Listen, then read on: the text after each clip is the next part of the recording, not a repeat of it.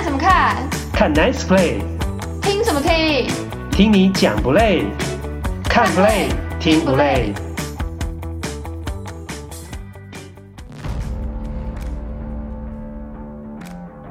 大家好，欢迎来到看 Play 听不累，我是岛主。今天第二集的内容包括了胖虎 Miguel Cabrera 的三千安达阵了，另外世界上最烂的球迷是洋基球迷。棒打老东家的戏码又上演了，男主角是 Freddie Freeman，还有则是到底是重建还是摆烂呢？运动家队的进场人数竟然跌破了三千人。大谷翔平是不是被佐佐木朗希给刺激到，也在投完全比赛啊？而佐佐木朗希的解禁是不是晚了一步呢？还有国内中华职棒味全龙队刮目相看的大成长。第一趴我们要来谈到的是呢，Miguel Cabrera 他的三千安呢，在这个星期是达阵了，哇，那他现在呢可以说是呃标标准准的。准名人堂的一个球员了，而且呢，他未来绝对会是在呃有资格入选名人堂的第一年呐、啊，就可以入选，哇，这是非常难得的一个成就。那当然，Miguel Cabrera，我们大家都戏称他胖虎啊，我觉得这是蛮可爱的一个外号，因为呢，他有点胖胖的，又是老虎队的，那所以呢，呃，国内球迷呢也都喜欢叫他胖虎这个外号，或者是叫胖卡，因为他是卡布瑞拉。哦，那当然，这一次呢，呃，这个星期他达到了三千安的里程碑，成为大联盟史上第三十三人达阵，那也是呢委内瑞拉史上的第一人，所以呢，你也可以说 Miguel Cabrera 是委内瑞拉史上呢最强的这个打者。那当然，在之前去年呢，他也完成了五百轰的里程碑，所以如果你以三千安加上五百轰，这两项纪录加起来的话，他是史上第七人能够同时呢有三千安跟五百轰以上的这样的一个球员。那此外呢，还有一项纪录也更特别，因为他目前的生涯打击率是超过了三成，三成以上，所以他也是继 Willie Mays 跟跟这个 Hank Aaron 之后呢，大联盟的第三个能够有三千安、五百轰跟打击率三成以上的打者。不过呢。哦，这个记录是有但书的，他必须要在呃三成的打击率以上呢，保持到他退休啊，呃才能够成为呢呃三千安以上、五百轰以上、打击率三成以上这个为三的打者之一。那讲到 Cabrera 呢，呃事实上呃一直在大联盟这么多年来啊，是一个强打者以及重炮手的代名词啊。哦，他在两千零三年二十岁的时候就上到了大联盟，当时在马林鱼队，我想很多球迷印象都非常深刻。在他上大联盟的第一年，就帮助，或者说跟着马林鱼队呢拿到了世界大赛的冠军。哦，那今年呢是 Cabrera 生涯在大联盟的第二十个球季，他现在已经三十九岁了。那整个生涯呢已经写下了辉煌的记录了，两度拿到了年度的 MVP。那其中呢，二零一二年更是成为大联盟四十五年以来呢第一个出现的打击三冠王，也就是打击率、全打跟打点都是联盟的第一名。所以在当时呢，Cabrera 的全盛时期啊，转播到他的比赛，你看他的打击啊，真的是完全没有死角的一个打者，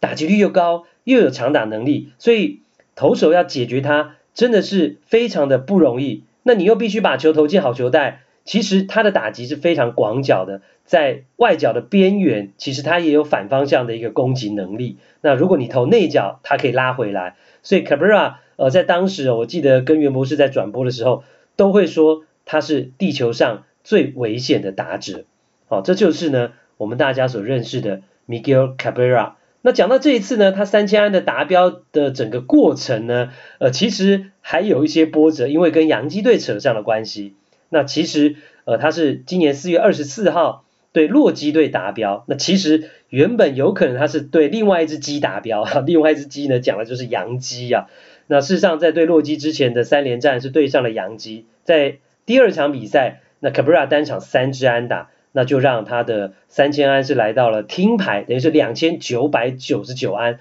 先来说那一场比赛结束之后呢，其实有记者就跑去问 Miguel Cabrera 说，哎。哇，恭喜你啊，你距离三千安只差一步了。那 Cabra 的回答是说，他骂了一句脏话，然后说呢，谁在乎这种事啊？我们输了好吗？什么时候棒球变得是追求个人成就了？其实从这段话你就可以呃听出来，其实 Cabrera 是把球队的胜败、球队的胜负的重要性是摆在自己的所谓的记录跟成绩的前面。哎，三千安呢，这是一个多么伟大的一个记录啊！在这个时刻，Cabrera 还是认为球队的胜败是比较重要的。所以，其实我觉得这个观念哦，在呃大联盟的球员当中，尤其是不论他们心里真正怎么想，但是他们对媒体对外讲的时候，其实他们都会充分的表达，球队的战绩、球队的胜负是比我个人的成绩、比个人的记录来得更重要。其实我蛮尊敬。他们这种职业精神的，好，所以其实呃，他们的球员的认知就是，我个人的记录，其实在追求的过程当中，最重要的是能够帮助球队获胜，帮助球队的战绩能够有所成长。从这段话，其实大家呢可以很明显的感觉出来。好啦，那来到了三连战的最后一场比赛，那停牌啦，只差一三打就可以三千安啦。那洋基队当然其实心里面也是不希望。Cabrera 是踩在自己的头上来达成这个三千安，或者是呃，洋基队不希望成为他的陪绑者。那尤其在三连战的第二场比赛结束，就是停牌之后呢，Cabrera 接受媒体访问的时候也谈到，他说如果能够对洋基打出这三千安，他觉得是很特别、意义非凡，因为洋基队毕竟是最指标性的球队，最受欢迎的球队。那其实我觉得当时我的感觉是我听到他说这个话的时候。我就会觉得说啊，你说出来了，那洋基队听到了，就会反而更不想让你在他们的手上打出那三千安。好，果不其然，到了三连战的最后一场比赛，那 Cabrera 呢，前三个打数没有安打，到了第四个打席的时候，那当时八局下半二三垒有人，双方只差一分，是老虎队一比零领先。那这个时候，洋基队就有战术的需求，那变得就故意四坏球保送 Miguel Cabrera，不让他打，然后呢形成满垒。那当然这样的一个举动是会呃让整个老虎队主场的球迷是非常的不满呐、啊，觉得洋基队呢这个完全没有这种呃强队的一个气势哦，觉得他们就闪躲 Miguel Cabrera 啊、呃，不让他有打三千支。安打的一个机会，所以满场嘘声，把洋基队给嘘爆了。那甚至呢，在当时呃转播的这个老虎队的呃主播呢，还说：“哎呀，就酸呐、这洋基队已经不是以前的邪恶帝国了。”这意思就是说，哎呀，你堂堂一个洋基队，哎啊，你的霸气去哪里了啊？竟然在这个时候呢，呃，就来保送 Miguel Cabrera，呃，这个打击就不让他有嗯。打三千安的机会，那当然，其实如果你以场上的状况来看，洋基队前三个打席已经跟你对决啦，是你自己打不出来啦。而且当时在第八局那个背景之下，我是有我的战术需求，因为我场上是一个左投手，我不想让他来面对这个右打的 Miguel Cabrera，其实也很合理，也说得过去。但是我想很多球迷还是会觉得说，嗯，洋基队是不是？好像没种啊！洋基队是不是真的就是呃为了不想让他打三千安，怕自己成为纪录的陪绑者，而不敢来面对 Miguel Cabrera？好啦，那当然在赛后呢，其实呃两边的谈话，面对媒体、面对电视访问的时候，大家讲的是比较冠冕堂皇。那 Aaron Boone 杨基的总教练是说啊，因为基于棒球的决定，场上的状况，我必须做出这样的一个战术。那 Miguel Cabrera 呢也很客气说，哎呀，这就是棒球的一部分嘛，这就是棒球啊比赛的一部分。大家说的就是，嗯，好像比较冠冕堂皇一点点。但事实上呢，也有纽约的媒体在推特上爆料说，其实啊，双方私底下讲的完全不是这么一回事啊。那就有一家纽约媒体呢，是专门比较报道比较讽刺方面的这样的一个新闻的这个媒体呢，他们就在推特上写到说。其实呢，当时 Miguel Cabrera 这个胖虎呢，看到洋基队要对他做出故意四坏球保送这个战术的时候呢，他是非常的惊讶。而当时呢，他走上了一垒的时候呢，呃，杨基的总教练 Aaron Boone 是对他说：“呃，我们平手了。”为什么这么说呢？因为呢，Aaron Boone 说：“哎呀，两千零三年的世界大赛被你赢去啦，那现在呢？哎，那你就只好带着两千九百九十九安结束今天对我们杨基的比赛。哇哦，已经记到了两千零三年的世界大赛去。前面提到，那就是 Cabrera 上大联盟的第一年，在马林鱼队当时夺下了世界大赛冠军，而打败了就是当时效力洋基队的 Aaron Boone。”哦，所以呃，当然不晓得他是真的记仇，还是说呢，哦，他是呃开玩笑啊，哦，所以就有这样的一段对话。那其实呢，赛后那另外也有媒体爆料说，其实 Cabrera 他私底下是讲说，啊，我，我我觉得，哦，其实 Aaron Boone 不是一个好的教练，他竟然把这个个人的记录哦摆在球队的胜败前面啊，所以他其实呢也回击了 Aaron Boone。这样的一个呃，对他故意四坏球保送的一个战术啊，呃，所以呢，其实私底下 大家还是蛮这个唇枪舌战的喽。那其实呢，讲到 Miguel Cabrera 跟 Aaron Boone，他们两个也许很多球迷不是很清楚哦，他们两个曾经在马林鱼队当过一年的队友，哎，我记得应该是两千零七年。那那个时候呢，也是 Cabrera 在马林鱼的最后一年。那后来他就被交易到老虎队去。那 Aaron Boone 其实那个时候是在球员生涯的一个尾声。那呃 Cabrera 那时候是在一个呃准备要成为大明星的一个过程当中啊。那其实两人还当过队友啊。啊但是呢，呃多年后呃在这样的一个场合呢，其实双方是针锋相对的。那其实提到了呃，Cabra 被故意撕坏球保送，呃让他没有打这个三千安的机会哦。呃，回顾过去，他还有一个记录，其实这时候也被大家提出来，就是他生涯有一支安打，就是在对手呢要故意撕坏球保送他的时候打出来的。那当时不像现在哦，就是说故意撕坏球保送，你只要比四根手指，然后不用投球，打者就直接上一垒。以前是还是要你要把这个故意撕坏球的这个 pitch out 给投出来。那当时两千零六年，呃，Cabrera 是在马林鱼的时候呢，就对精英队有一场比赛，当时还在延长赛的一个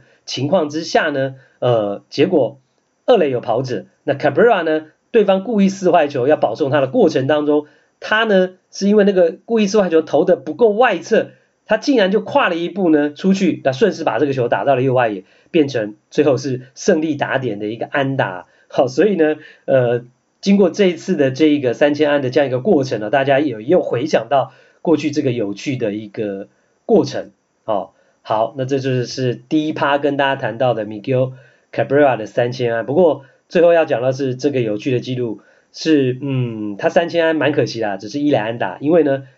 ，Miguel Cabrera 生涯的第一支安打、第一千支安打、第两千支安打都是红不让，都是全垒打。如果他三千安也是个全垒打的话，哇，那真的就是非常可怕、非常难得的一个记录了。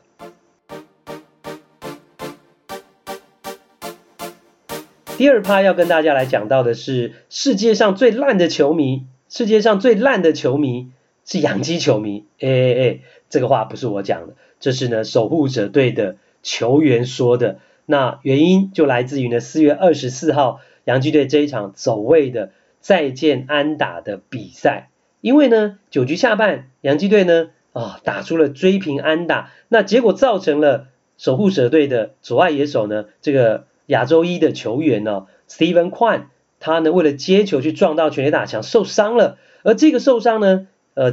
造成了在左外野有一群洋基的球迷呢，竟然是没有同情心，然后呢还有一点点是呃落井下石的在庆祝，兴高采烈的庆祝说啊那个守护者队的呃球员受伤了，那这个情况呢，哇，完全踩到了当时是守中外野的另外一个球员呢，呃这个 Straw。他的一个地雷，他非常的不爽，他觉得说人家都受伤了，结果你们还在那边讲风凉话，还在那边庆祝，太没品了。结果他就爬上了全垒打墙去跟洋基队的这个外野的这些球迷来对骂，那双方就结下了梁子。结果在接下来，呃，Torres 打出了再见安打之后呢，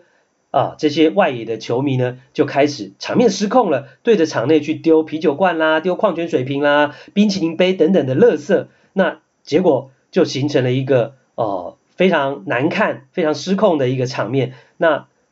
另外一位守护者队的右外野什么 Machado 情绪也按捺不住，就把这个手套呢往全垒打墙来丢啊，呃，所以呢就形成了一个嗯真的感觉非常差的一个局面。所以那天洋基队原本是兴高采烈打出了再见安打，应该是新闻的焦点应该是在这一边。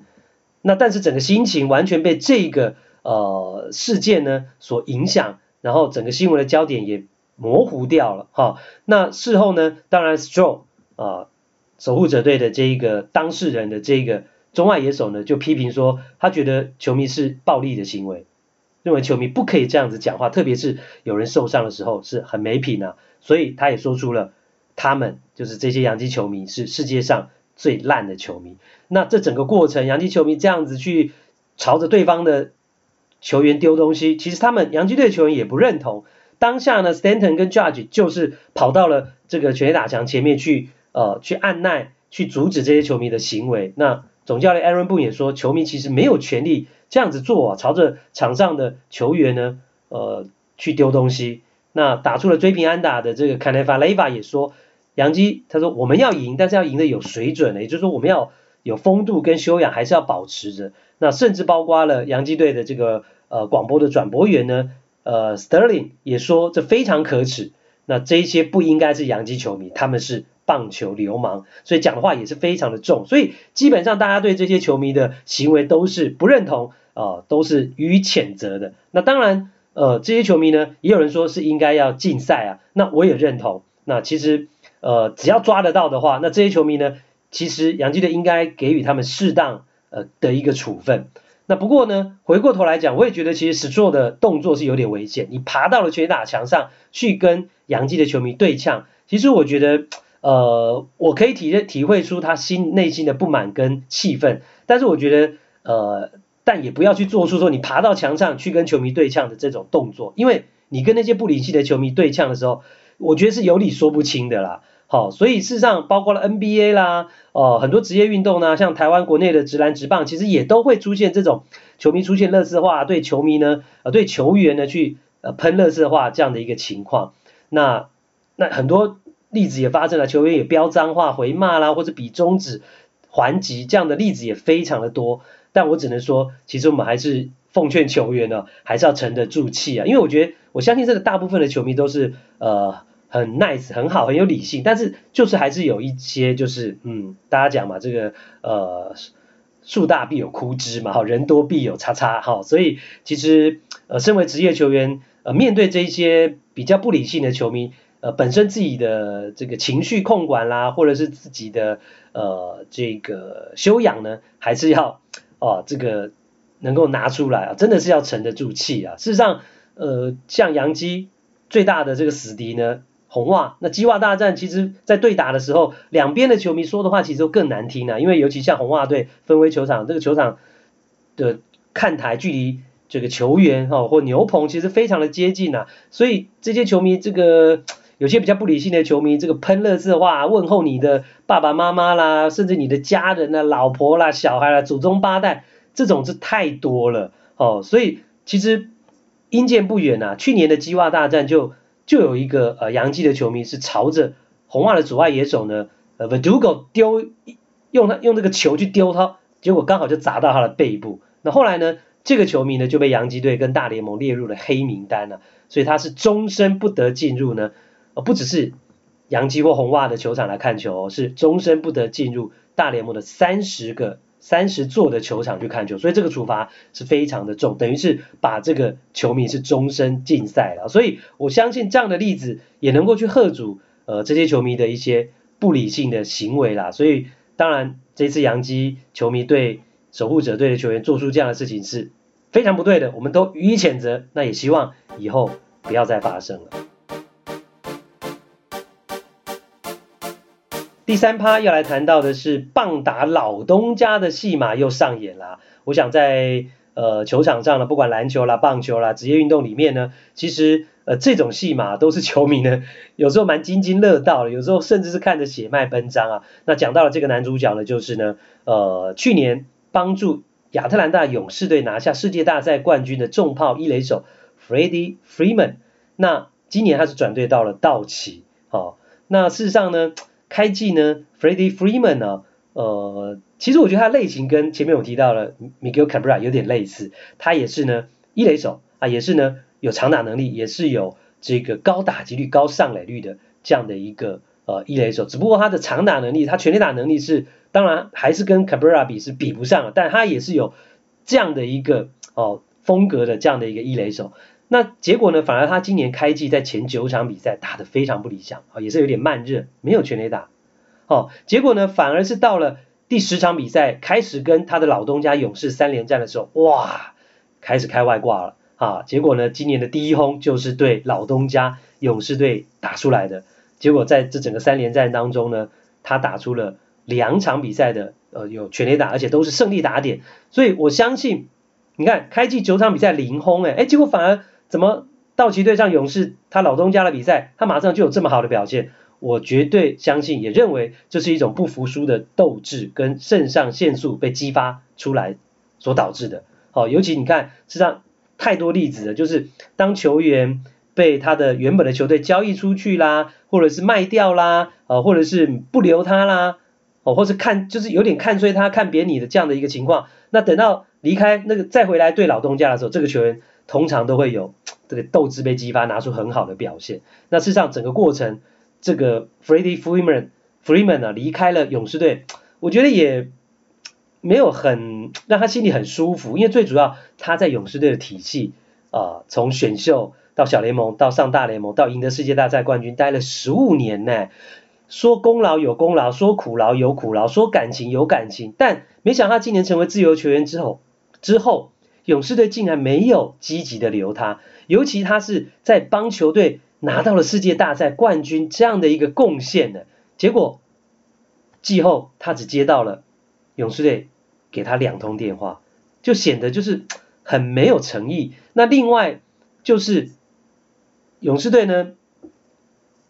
感觉就是没有想要很有诚意的去留住 Freeman，结果反而是呢，他们去签了，他们去呃找来了这个 Matt Olson，是过去呢运动家队的这个也是强打的一垒手，等于就取代了 Freeman 的一个位置。所以一一时之间，原本 Freeman 还在想说，哎。那我的老东家是不是要把我签回去啊？你看我们这么久了，感情也很好，我我也帮你们拿到了世界大赛的冠军。其实他也会想要等勇士队给他的报价，但没想到等不到报价，只等到两通感觉还蛮疏离的电话之后，哎，球队签了 Olson 了，那就等于他就回不去了。他说他感觉是被突袭了，那心里其实很受伤的。所以相较于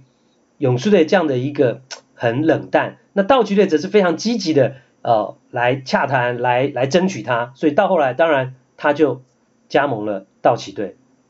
其实你回头去看，道奇队跟勇士队给他的平均年薪是都一样的，都是两千七百万美金，只不过道奇队是多了一年，哦，那是六年合约，那勇士队是五年合约。其实我觉得差距没有太大。那以 Freeman 跟勇士队这样的一个贡献，这样的一个呃协同，这样的一个感情，我觉得勇士队。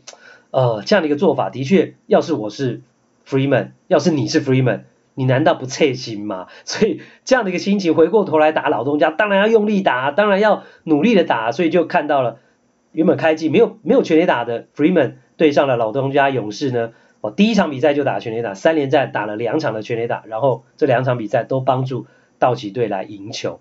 好，那当然过去两个球季的季后赛呢，都是得。国联冠军者得天下，而且呢，过去两年的国联冠军呢，都是这个冠军赛都是道奇跟勇士相争。那今年 Freeman 转换了阵营啊，我觉得两队呢其实还有好戏可看。那最后呢，则是 Freeman 转队之后的有趣对话了。呃，Freeman 呢，呃，到了道奇春训营去报到，在今年是穿着西装，哎，好正式哦。那结果呢，反而被呃道奇队的总教练呢罗波 Dave Roberts 有点哎笑他一下，说哎。你干嘛穿西装来啊？这里是 LA 哎，言下之意好像说应该穿花衬衫配短裤来还比较适合。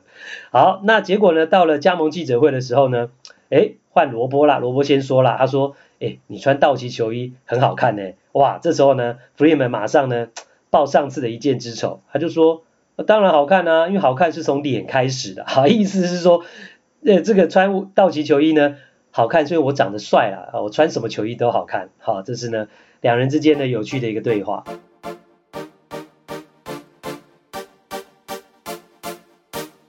四趴要来谈到的是重建，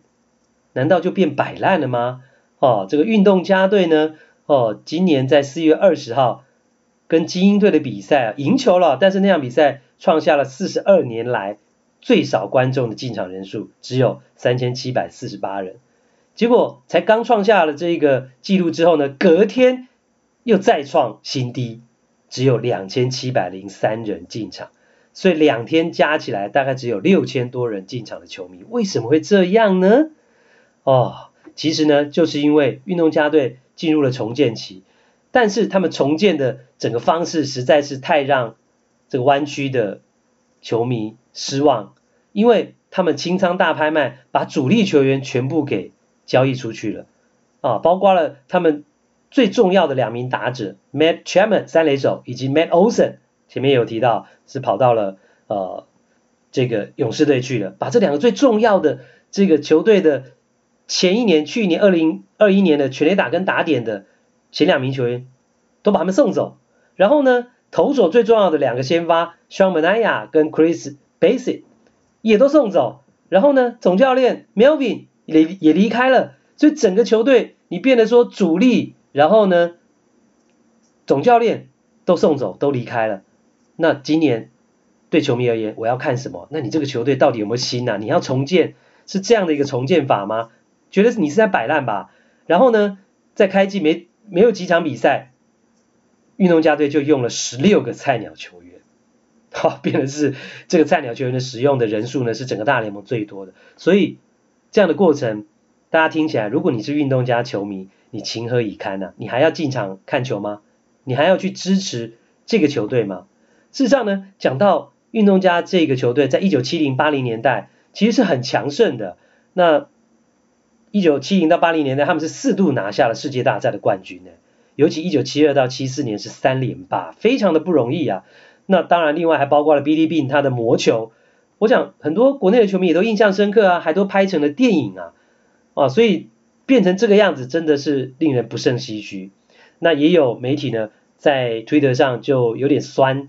这个运动家队啊，说运动家队呢，在一九九一年的时候呢，他们是整个大联盟薪资总额最高的球队，耶，在当年的那个年代的那个呃时期呢，他们的薪资总额是三千三百万美金，是整个大联盟最多的。但那是三十一年前呐，那当然物价会涨啊，然后整个薪资也都会成长啊。结果到了三十一年后，他们还是一样，今年呢还是三千三百万美金的这样的一个薪资总额，那就代表你根本是在倒退嘛。所以就有人列出一个表说。你整支球队的薪资总额只有三千三百万美金，因为你把很多高薪的球员都把他给送走了，那你你只是为了降低薪资，你只是为了哦好像要省钱，但是你完全不顾球队的整个呃阵容跟实力。那今年你降了三千三百万的一个全队所有球员的薪资总额，竟然比很多单一球员的年薪还来的低，像是学者今年是。四千三百三十万美元，Corey Seager 今年是三千七百五十万美元，啊，这个天使队的三垒手 Rendon 是三千七百五十万美元，洋基队的 Gary Cole 三千六百万美元，还有双城队的 Carlos Correa 三千五百一十万美元，光是以上念的这些球员的这个薪水，他们一个人的薪水就比整个运动家全队的薪水要来得高，所以，哇，这个老板。为了要重建，然后为了要省钱，把球队搞成这个样子，结果造成了进场人数只有两千多人，所以球迷就不支持了。所以你是重建还是摆烂，大家看得非常清楚。那另外一个在国家联盟也有对照例子，就是红人队。红人队开季呢前十五场比赛只有两胜十三败，哇，甚至其中吞下了十一连败。那这个情况呢也是一样。那你要重建，但是你整个球队的阵容的实力没有办法维持一定的水准，造成战绩一塌糊涂，这会让球迷会非常的伤心。结果不但如此，这个老板的儿子，红人队老板的儿子接受媒体访问的时候，竟然还说，对，说啊这些球迷啊，如果你们不看，那不然你们还能去哪里？哦，还用这种态度，哇，所以让红人队的球迷是非常的生气，也也有人做出了反击啊。就有人跑去看比赛，就出现了用这个纸袋，哈，用这个呃 paper bag，然后呢套住自己的头啊，这个纸袋上就写说哎，你们卖掉球队吧，就只说同人队老板，你们既然如果没有心要经营的话，就干脆卖掉球队就好啦。为什么要这样子呢？哦，所以呃，球迷也表达他们的态度了。所以谈到运动家跟红人队这两支球队啊，今年的看点就很明显了。我们就来看看他们最后会烂到什么程度。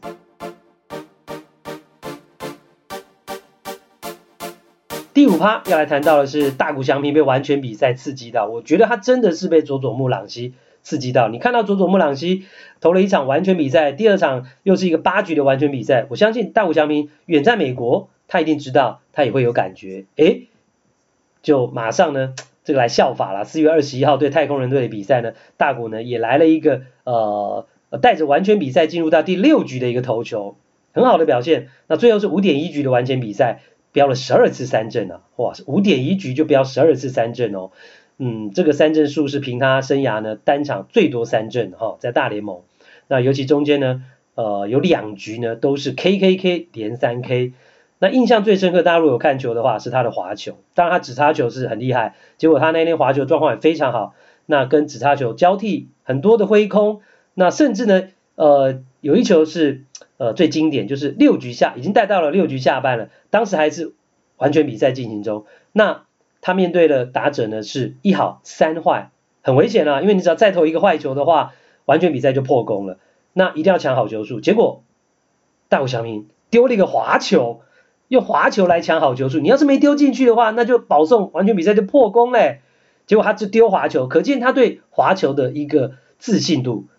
那结果真的投进去了，打者没有出棒，因为打者也没有意料到。那当时呢，转播的球评就非常非常的惊讶，也非常非常的赞赏啊！这是整个比赛的过程呢，呃，如果你有看比赛的话，其实就可以发现到这个亮点。那最后呢，呃，大谷翔平呢是六局一安打零失分啊，拿下本季的首胜啊，那也终止了他开季呢。呃，两场先发二连败的一个情况。那那一场比赛呢，他也两打数两安打，呃，应该讲说是两安打两打点呢、哦、呃，甚至其实他第一局的那个二垒安打两分打点，其实差一点是满贯炮啊。不论如何呢，呃，这一场比赛也可以说是今年大谷第一场这个二刀流同场大爆发的比赛。我相信大谷迷应该是看得很过瘾的。那还有一个后话，就是说那场比赛其实。原本大谷呢，他设定的投球数是八十五球，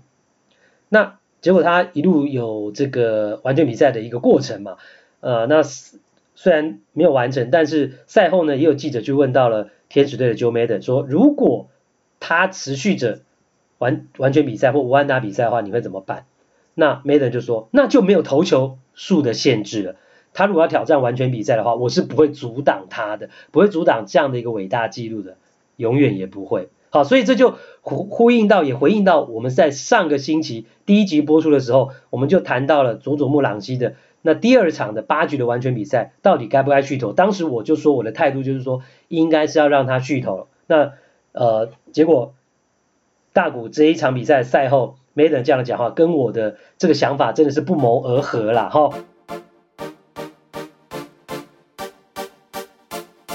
大谷的部分讲完之后呢，其实就顺着讲到第六趴，就是佐佐木朗希了。那佐佐木朗希呢，在这一周呢，其实他的新闻就是罗德队要对他的投球数解禁了，要全力挑战日本职棒的纪录。那因为原本今年呢，罗德队呃给他的投球数限制是单场是一百球或一百球左右，那结果造成了在上星期呢，他有机会来挑战完全比赛，结果却用这种。僵化的理由就把他给换下来，结果在日本，其实他们也是两派的人马，赞成跟反对的也是激战啊，也是大家吵得很凶啊。那其实现在罗德队自己宣布说要解禁，也就其实就是打自己的脸嘛。那也就证明说，你们在上个礼拜八局完全比赛的过程当中，就把他换下来，其实是一个错误的决定嘛，不是吗？啊，事实上就是如此，所以。我上礼拜也讲到了，其实有机会挑战，你就要真的去挑战它，不要因为投球数的一个情况就完全放弃了那个机会，自己主动放弃那个机会，更何况只是一百零二球。好，那所以呢，呃，未来有没有机会再挑战，真的都很难说，说定说不定永远都没有。那如果真的永远都没有的话，你回过头来想，不就觉得很可惜吗？啊，结果在这个星期，佐佐木朗希对战欧力士的比赛，他的所谓的跨场次的连续十七局的完全比赛，第一球就中断了，马上就被打了安打。好，所以其实我相信佐佐木朗希的实力，但是我就如我之前所说到，完全比赛不只要实力，还要有运气。你真的有机会挑战的时候，千万不要随便的放弃。保护投手，当然我们都知道，但是呃，在真的有可以行有余力的情况之下，真的不要随便放弃机会。你看看过去的天才小史，Steven Strasburg 在国民队的时候，当初他刚上到大联盟，也是有给他所谓的投球局数的限制，还是很保护他。但后来呢，他还是该受的伤也都受了。所以因为一场比赛或者一两场比赛的一个用球数过多，其实我觉得。还是在程度上是可以接受，你怕的是说长期的、经常性的去操劳、去操一个投手，那才是真正不应该。但是真的有机会去创造很难得的记录的时候，呃，要把握了，也不要随便就放弃。好，第八趴要来谈到的是国内中华职棒啊，那我的焦点呢，这个星期放在的是味全龙队啊，大成长啊。啊，真的是在今年开季呢打得非常的精彩。那在经过了中华职棒第四周呢，呃之后，那味全龙队已经升上了呃排名第二名了。那最主要在这个星期呢，味全龙队是拿下了四胜一败的战绩，非常好，是这个星期打得最好的球队。尤其在客场是三连胜横扫了地主队啊富邦悍将啊，所以事实上。呃，味全龙队不但打得好，而且我觉得最重要的是，在整个比赛的过程当中，对这些年轻球员的信心帮助非常大。对富邦的三连战第一场比赛，他们是一路落后到了第九局，然后在九局上半连得三分，演出了逆转秀，这非常不容易。而且更不容易的是，是打的是这个终结者，是去年他们完全没有没辙的曾俊岳。然后隔一场再连战第二场，他们打爆了江少庆。那我想。这样的一个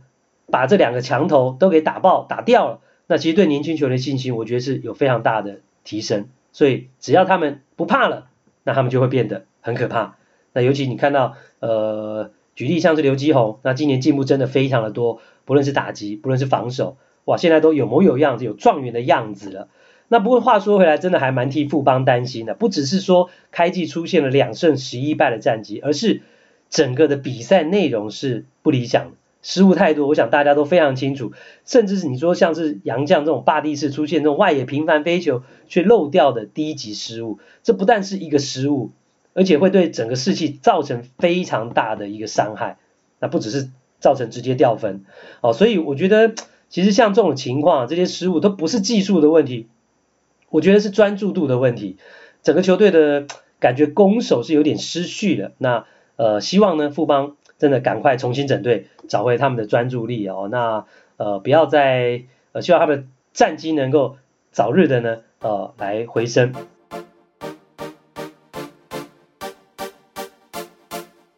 看不累听不累也接近的尾声了，在最后一趴呢，呃，要跟大家提到的是，呃，张玉成他在上星期我们谈到，呃，原本是说他有中暑的一个情况，那这个礼拜也确认了他其实是呃确诊。那感染了这个 COVID-19，那进入到了 COVID-19 的这个伤兵名单，那我们也期待，那赶快，呃，张玉成能够好起来，早日归队，那能够在比赛当中呢有好的一个表现。今天就进行到这边啦，感谢你的收听，下回见。